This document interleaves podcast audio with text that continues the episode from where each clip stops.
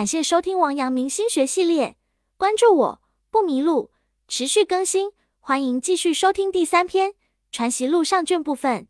该篇具体讲解王阳明问答语录和论学书信，是儒家代表性哲学著作。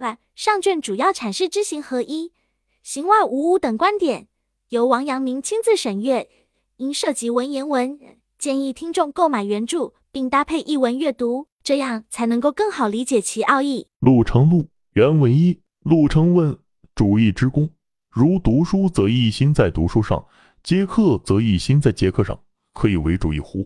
先生曰：好色则一心在好色上，好货则一心在好货上，可以为主义乎？是所谓主，非主义也。主一是专注一个天理。注释：陆程，字元敬，又字清伯，浙江吴兴人，官至刑部主事，王阳明的学生。译文：陆程问关于专一的功夫，比方读书，便一心一意的读书；接待客人，便专心的接待客人。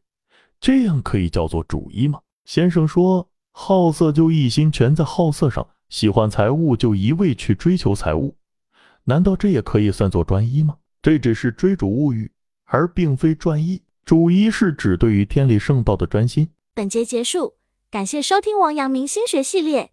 该音频采众家著作之长，关注我不迷路，持续更新，欢迎继续收听。